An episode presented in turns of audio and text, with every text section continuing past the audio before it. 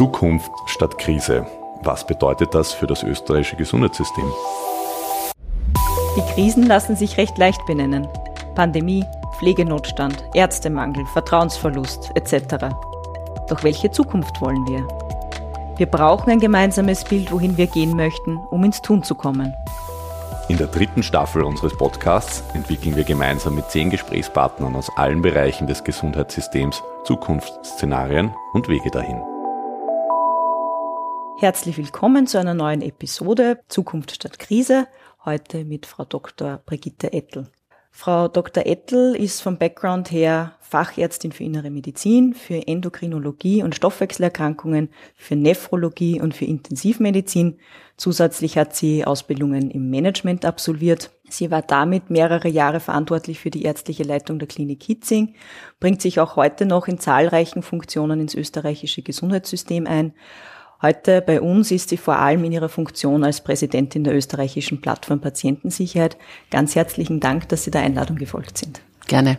Frau Dr. Ettel, welche Erfahrungen haben Sie denn bewegt, sich für Patientensicherheit zu engagieren? Auf der einen Seite war ich langjährig auf einer Intensivstation tätig, immer mit schwerkranken Patientinnen und Patienten. Und es hat Ereignisse gegeben, mit denen man damals zu dieser Zeit, das war noch in den 90er Jahren, nicht umgehen konnte. Und ein Kongress in Paris hat mich dann auf die Seite der Patientensicherheit gezogen, wo eine Frau geschildert hat, unter welchen Umständen ihr damals gab vierjähriges Kind gestorben ist. Und das hat mich so beeindruckt, wie sie die Geschichte erzählt hat, wo ich vieles nachvollziehen konnte, was im Kontext eines Spitals, einer Behandlung passiert, so dass ich damals mich interessiert habe, mehr für Patientensicherheit und bin dann auf Tagungen gefahren und habe mir damit mehr Wissen angeeignet und habe das dann versucht, auch in meiner Tätigkeit sowohl als Ärztin als auch als äh, Direktorin umzusetzen. Mhm. Sehr spannend. Äh, wenn Sie jetzt den Titel dieser Podcast-Staffel hören, Zukunft statt Krise und dann an Ihre Arbeit als Ärztin und dann auch die Arbeit der Plattform Patientensicherheit denken, was assoziieren Sie damit? Woran denken Sie, wenn Sie hier an die Patienten denken? Primär, dass das Gesundheitswesen und alle, die im Gesundheitswesen arbeiten, rund um den Patienten zentriert sind. Das heißt, dass man immer die Sicht des Patienten mit berücksichtigen soll oder der Patientin berücksichtigen soll. Und damit tut man sich leichter. Und das ist ein Aspekt, der für die Zukunft extrem wichtig ist. Also man sieht immer oder man hört immer wieder, dass man dann abgleitet und vom Patienten weg oder Prozesse gestaltet. Aber ich denke, wenn wir wieder zurückfinden in der Zukunft und sehen, die Patientin der Patientin ist der Fokus, wo wir rundherum arbeiten und mitgestalten können, dann wird das für die Zukunft auch um einiges leichter werden. Das heißt, da höre ich heraus, das ist noch nicht unbedingt so. Was wäre denn Ihre Einschätzung? Warum steht denn der Patient nicht im Mittelpunkt, wie er sollte? Also generell das Gesundheitswesen oder auch ein Krankenhaus oder auch im niedergelassenen Bereich läuft sehr vieles auch in Prozesse ab. Und der Fokus, wenn auch sehr prozessorientiert gearbeitet wird, gleitet oft daneben ab. Und für Patientinnen und Patienten ist aber wichtig, ihre Sicht mit einzubeziehen. Es ist deutlich besser geworden in den 90er Jahren nach 2000, aber da haben haben wir noch einen deutlichen Optimierungsbedarf. Wie gesagt, Thema Zukunft statt Krise. Gerade in der Plattform Patientensicherheit arbeiten Sie ja gemeinsam mit verschiedensten Partnern Empfehlungen, Initiativen, Guidelines zu verschiedensten wichtigen Themen aus, die die Patientensicherheit betreffen, zum Beispiel Fehlermeldesysteme, Second Victims, Never Events, Medikamentensicherheit etc. Ich würde Sie bitten, stellen Sie sich einmal vor, jedes Krankenhaus, jede Arztpraxis, vielleicht schon die Universitäten, die Behörden würden alle diese Empfehlungen aufgreifen und tatsächlich umsetzen in die Praxis. Was wäre denn dadurch anders für die Patienten, für die, die die medizinischen, pflegerischen Leistungen erbringen, fürs System? Ich glaube, Patientinnen und Patienten würden merken, dass sie mehr im Mittelpunkt stehen würden, dass das Gespräch wichtig ist, dass die Kontaktzeit wichtig ist. Das geht jetzt momentan ein bisschen unter, also es ist sehr wenig persönliche Kontaktzeit. Und die Grundlage ist ein Vertrauen und ein Vertrauen auch mit Kommunikation und Gespräch. Das wäre wahrscheinlich der deutlichste Unterschied. Auch für die Mitarbeiterinnen und Mitarbeiter das Gefühl der Sicherheit, also dass sie in einem Milieu arbeiten, wo sie wissen, dass einerseits der Arbeitgeber für ihre Sicherheit als Mitarbeiter weitergibt und diese Sicherheit wirkt sich natürlich dann in der Patientenbetreuung aus. Auch die freundliche Kommunikation, auch dass die Patientinnen und Patienten das Gefühl haben, sie sind willkommen und sie sind nicht ein notwendiges Übel, wenn man im Krankenhaus sozusagen aufgenommen wird. Das wäre wahrscheinlich der Unterschied, den sie deutlich merken würden. Das ist ein sehr schönes Bild.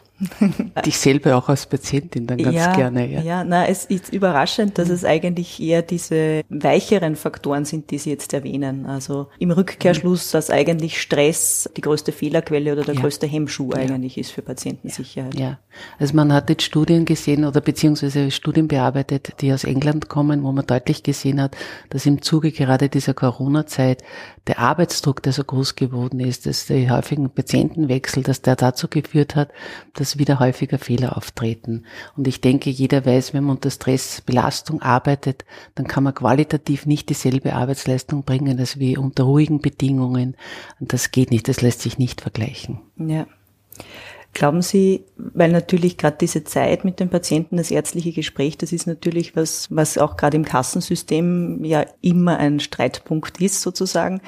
Glauben Sie aber, dass man sich letztlich im System was ersparen würde an Kosten, wenn man sozusagen vorneweg da mehr hinein investieren würde in diese Beziehungen, in dieses Gespräch? Ja, das glaube ich. Und es gibt auch von der OECD schon umfangreiche Studien, die das bestätigen. Und ich selbst als Internistin habe in meiner Ausbildung gelernt, auf den Patienten zuzugehen und zuzuhören. Ich betreue selber chronisch erkrankte Patienten. Das ist die Basis des Gesprächs. Es ist nicht die Technik oft.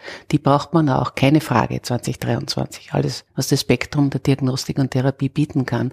Aber die Basis ist, auf den Patienten einzugehen, ihm das Gefühl auch zu vermitteln, dass man ihn ernst nimmt. Viele Dinge sieht man oder hört man dann wo man sich auch technische Untersuchungen unter Umständen ersparen kann. Und das Gefühl dem Patienten oder der Patientin zu vermitteln und den auch in der Betreuung zu vermitteln, bewirkt wieder, dass der Patient auch selber in seiner Gesundheit mehr investiert. Wo würden Sie denn, also abgesehen von den diagnostischen, therapeutischen Maßnahmen, wo würden Sie denn Technologie gerne einsetzen, wiederum um die Patientensicherheit zu erhöhen, um vielleicht die Datenqualität, den Datenaustausch, die Prozessqualität zu erhöhen. Gibt es da auch konkrete Vorschläge? Also es gibt schon in der Richtung konkrete Vorschläge, dass alles, was unter IT zu verstehen ist, zu verwenden ist, weil es natürlich Vorteile bringt. Ich denke jetzt an der Übermittlung Röntgenuntersuchungen von A nach B, jetzt sei es im Niedergelassenen in Richtung Spitäler oder umgekehrt, das ist extrem wichtig. Also da müssen wir alles nutzen. Dann bei der Medikamentensicherheit zum Beispiel, dass man Medikamente, wenn man sie verschreibt, Programme verwendet in Krankenhäusern, die automatisch schon Warnsignale geben. Das gibt es alles schon und das würde bedeuten, dass da eine von vornherein eine größere Sicherheit ist, wenn ich zum Beispiel das Medikament A verschreibe und im System zum Patienten scheint schon auf Allergie, er hat andere Medikamente, die sind nicht verträglich. Das Wissen ist so extrem groß geworden, dass das die einzelnen Ärztinnen und Ärztinnen nicht mehr abdecken können. Auch die Spezialisierung, die ist für den Patienten oder für die Patienten schon ein Vorteil, aber auf der anderen Seite bedeutet es ein extrem großes, breites Wissen und da kann die IT schon sehr unterstützend sein. Nehmen das die Ärzte grundsätzlich an? Sie haben vorhin schon zu Beginn erwähnt, es braucht auch das nötige Vertrauen. Wenn jetzt ein Krankenhaus vorschlägt, wir haben ja ein System, das sozusagen die Ärzte unterstützt, dass sie hier ihre Entscheidungen noch einmal überprüfen, ob es da eh keine Wechselwirkungen etc. gibt, wird sowas angenommen oder gibt es da eher Sorgen, dass man dann irgendwie kritisiert wird? Nein, das wird sehr gut angenommen. Ich sehe einen deutlichen Unterschied zwischen unserer oder meiner älteren Generation, wo es ein bisschen schwierig ist, der Zugang. Die jüngere Generation verwendet das 1a. Mein Sohn ist selber Arzt und ich sehe den Unterschied, wie leicht der Zugang ist, wie leicht die Lernfähigkeit dazu ist. Aber IT ist nicht wegzudenken, jetzt derzeit aus der Medizin. Jamil Zaki, ein Stanford-Professor für Social Neuroscience, schreibt in seinem Buch The War for Kindness, dass Studien zeigen, dass Studenten, die Gesundheitsberufe ergreifen, zu Beginn ihrer Studien wesentlich empathischer sind als andere Leute, die halt andere Studien ergreifen. Er schreibt, es ist grundsätzlich auch sehr gut, weil man weiß schon, dass Patienten sich besser betreut fühlen, eher Anweisungen folgen, größere Heilungschancen haben, wenn sie eben von empathischen Ärzten Pflegerinnen, Ärztinnen natürlich betreut werden. Aber er sagt, das Problem ist, dass diese Menschen dann oft mit dieser Empathie auch nicht gut umgehen können. Es gibt dann die einen, die dann immer zu viel geben, ausbrennen und die anderen, die dann sehr früh anfangen, sich eigentlich emotional zu distanzieren, sozusagen dann den Patienten als ein Objekt sehen auch. Er nennt als Gründe dafür, dass eine gesunde Empathie irgendwie eingeht auf den Patienten, aber gleichzeitig auch Grenzen setzt, kaum gelehrt wird einerseits und andererseits, dass es dann in der Praxis auch seltene Strukturen gibt, wo man auch als Ärztin, als Pflegerin die Möglichkeit hat, mit Kollegen in einem entsprechenden Rahmen auch über Dinge zu sprechen, die einen belasten, über Emotionen vielleicht, mit denen man nicht umgehen kann. Würden Sie aus Ihrer persönlichen Erfahrung diesen Studien zustimmen? Ja, also gerade das Thema, was man jetzt in 2023 erst seit kurzem Second Victim bezeichnet, ist ein extrem wichtiges Thema.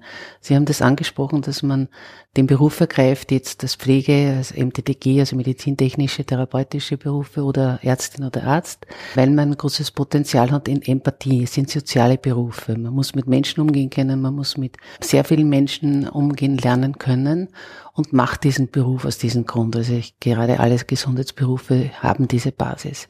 Und dann passiert dann eines, dass man äh, ja das Beste will für seinen Patienten, für seine Patientin.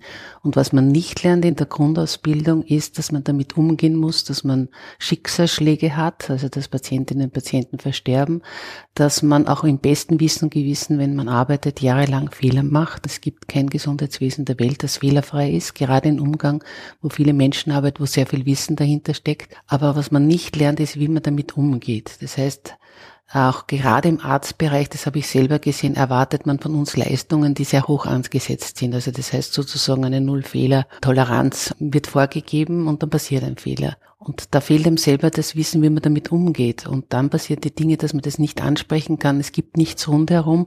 Man trägt das mit sich. Das kann zu Schlafstörungen führen. Das kann auch wirklich bis zu einer posttraumatischen Störung führen. Und ich kenne auch Schicksale, wo sich jemand umbringt, weil er damit nicht fertig wird, wenn er einen wirklich schwerwiegenden Fehler gemacht hat. Und diese Möglichkeit haben wir jetzt Gott sei Dank, dass wir das Wissen dazu haben um das Thema Second Victim, das sogenannte zweite Opfer. Das erste ist immer der Patient oder die Patientin, wo ein Schaden entsteht. Aber die Menschen, denen was passiert, sind das sogenannte zweite Opfer, der Second Victim. Und da ist es sehr wichtig, dass auch bei langjähriger Berufserfahrung, auch mit 20, 30 Jahren Fehler passieren können und dass man dann nicht sich traut, einen anderen Kollegin oder einen anderen Kollegen anzusprechen, wenn man das Gefühl hat, selber, man ist nicht vollkommen.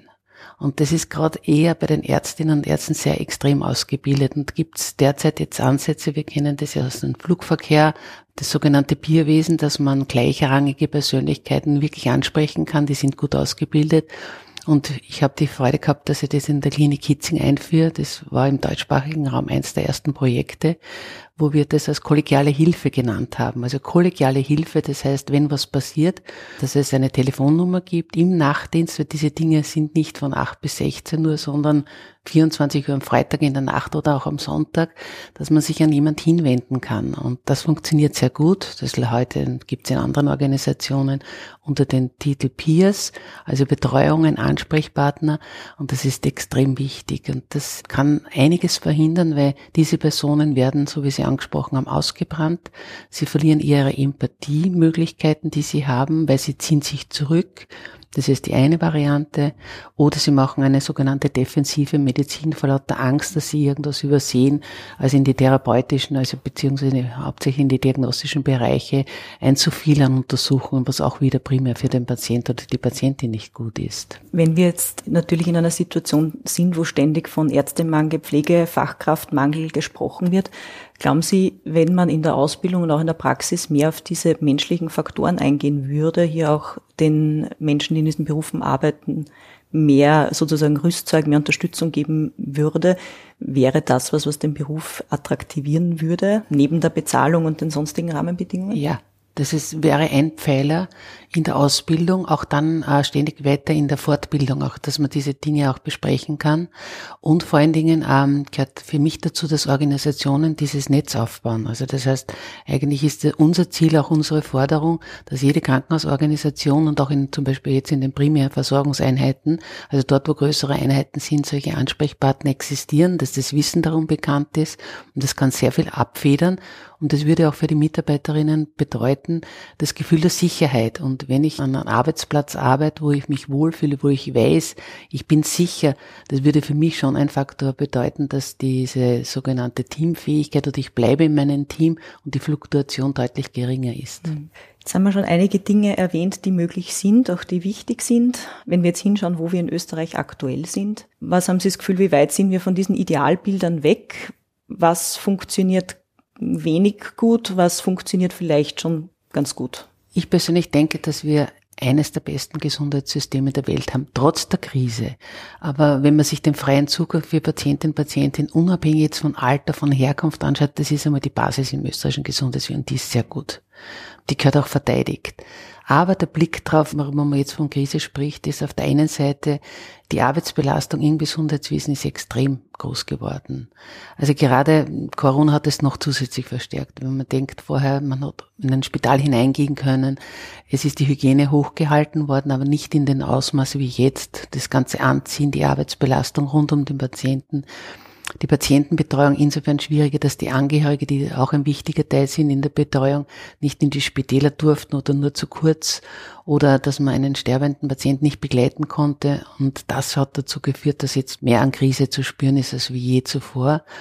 Und dann auch, dass wir Jahrgänge haben, die jetzt einfach in Pension gehen. Und das ist ein bisschen verabsäumt worden, äh, gerade diesen Abgang sowohl in der Pflege, in den medizintechnischen Berufen, als auch bei den Ärzten auf das Rücksicht zu nehmen. Das heißt, man hat in dem Maße, von meiner persönlichen Meinung, zu spät begonnen. Es gibt jetzt gute Programme, das alles aufzustocken. Und auch genau hinschauen, warum Pflegekräfte jetzt so stark wechseln, so stark weggehen aus den bestehenden Systemen die Dienstpläne halten nicht mehr, also genau zu hinzuhören, warum die Menschen jetzt weggehen oder wechseln. Weil sie bleiben ja in Berufen, meistens in sozialen Berufen, weil sie das Grundgerüst, wie wir zuerst besprochen haben, ja haben und würden ja auch gern arbeiten. Aber man muss jetzt einfach alles dazu tun, nachzufragen, auch bei jungen Kolleginnen oder Kollegen im Ärztebereich, warum der Beruf jetzt nicht mehr so attraktiv ist und hinhören. Und dann kann man dementsprechend aber relativ schnell Maßnahmen treffen, weil das ist schon eine veritable Krise, was wir in dem Bereich haben, den Mangel ausgleichen zu können. Es ist ja leider in den letzten Monaten der Begriff Gefährdungsanzeige ein Begriff geworden, der Einzug in unser Vokabular gehalten hat. Da liest man totaler Kollaps, Ärzte schlagen Alarm, Zustand ist untragbar, Personalnot in der Pflege ist zur Gefahr für Patientinnen geworden. Was ist Ihre persönliche Einschätzung, warum wir dort gelandet sind, beziehungsweise warum denn die Leute weggehen? Äh, primär sind Gefährdungsanzeigen eine Möglichkeit von Personal einfach aufzuzeigen und das ist ein wichtiges Instrument, das man unbedingt ernst nehmen muss. Das zeigt eine Situation auf, die für die Mitarbeiterinnen in Gesundheitsorganisationen nicht tragbar ist. Und zu differenziert muss man dann hinschauen, welche Abteilung betrifft es, welche Station.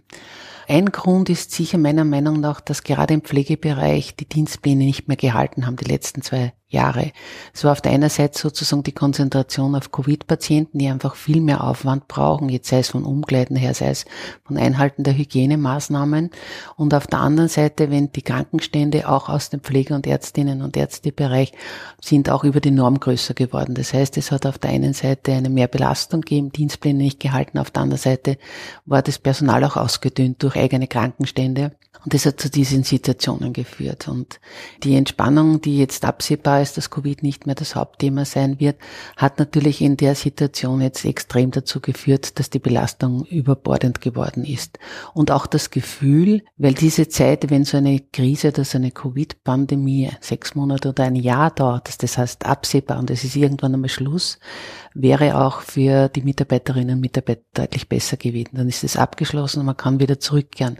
Aber wenn man dran denkt, dass über zwei Jahre diese Situation bestanden ist und dann die normalen Urlaubszeiten, wo generell im Juli, August ja auch in Spitälern etwas ruhiger war, da ist es durchgegangen. Das heißt, diese Erholungszeit hat auch gefehlt und das hat dazu geführt, dass einfach das Personal dann bei manchen Bereichen gesagt hat, ich bin ausgebrannt, ich kann nicht mehr und ich muss auch wechseln, was auch gut ist, weil wir wissen, wie wir zuerst besprochen haben, also das ausgebrannt Burnout ist auch nicht arbeitsfähig. Ja, und da liegt dann die Grenze sozusagen in Richtung, wo ist eine Patientengefährdung.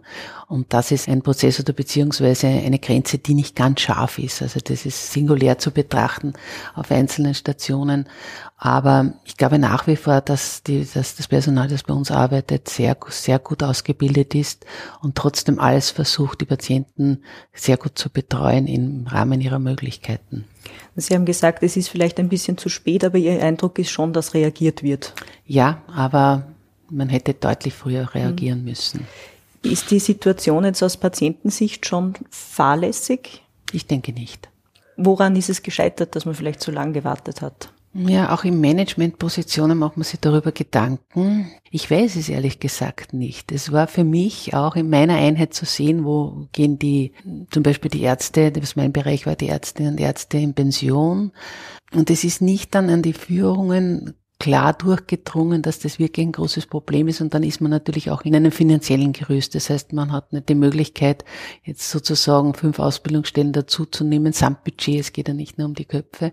Und dieser Faktor, dass vieles klar war, wurde nicht berücksichtigt. Und wenn man jetzt ein anderes Beispiel nimmt, das ist ja bei den Ärztinnen und Ärztinnen so, es gibt immer wieder die Möglichkeiten, mehr Studienplätze und das würde mehr bringen.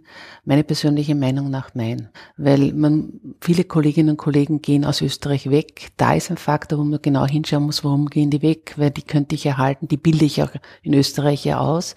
Und dann ist es so eine gewisse Asymmetrie. Das heißt, ich habe in einem Fach genug Nachfolger, genug junge Kolleginnen und Kollegen, die sich für das Fach interessieren.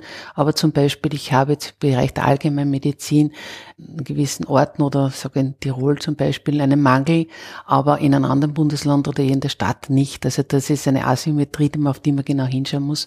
Und da muss man Modelle finden, die dementsprechend den jungen Menschen, die in der Ausbildung jetzt sehr viel investiert haben, die Möglichkeit zu geben, einfach in Österreich zu bleiben und das attraktiver zu machen. Und es sind sehr viele Frauen und ich bin selber Mutter von zwei Kindern und habe neben meinem Beruf das geschafft, dass beide tolle junge Menschen geworden sind. Also man muss aber das unterstützen, das System. Das heißt, man muss Möglichkeiten finden, dass Frauen attraktiv in dem Beruf arbeiten können.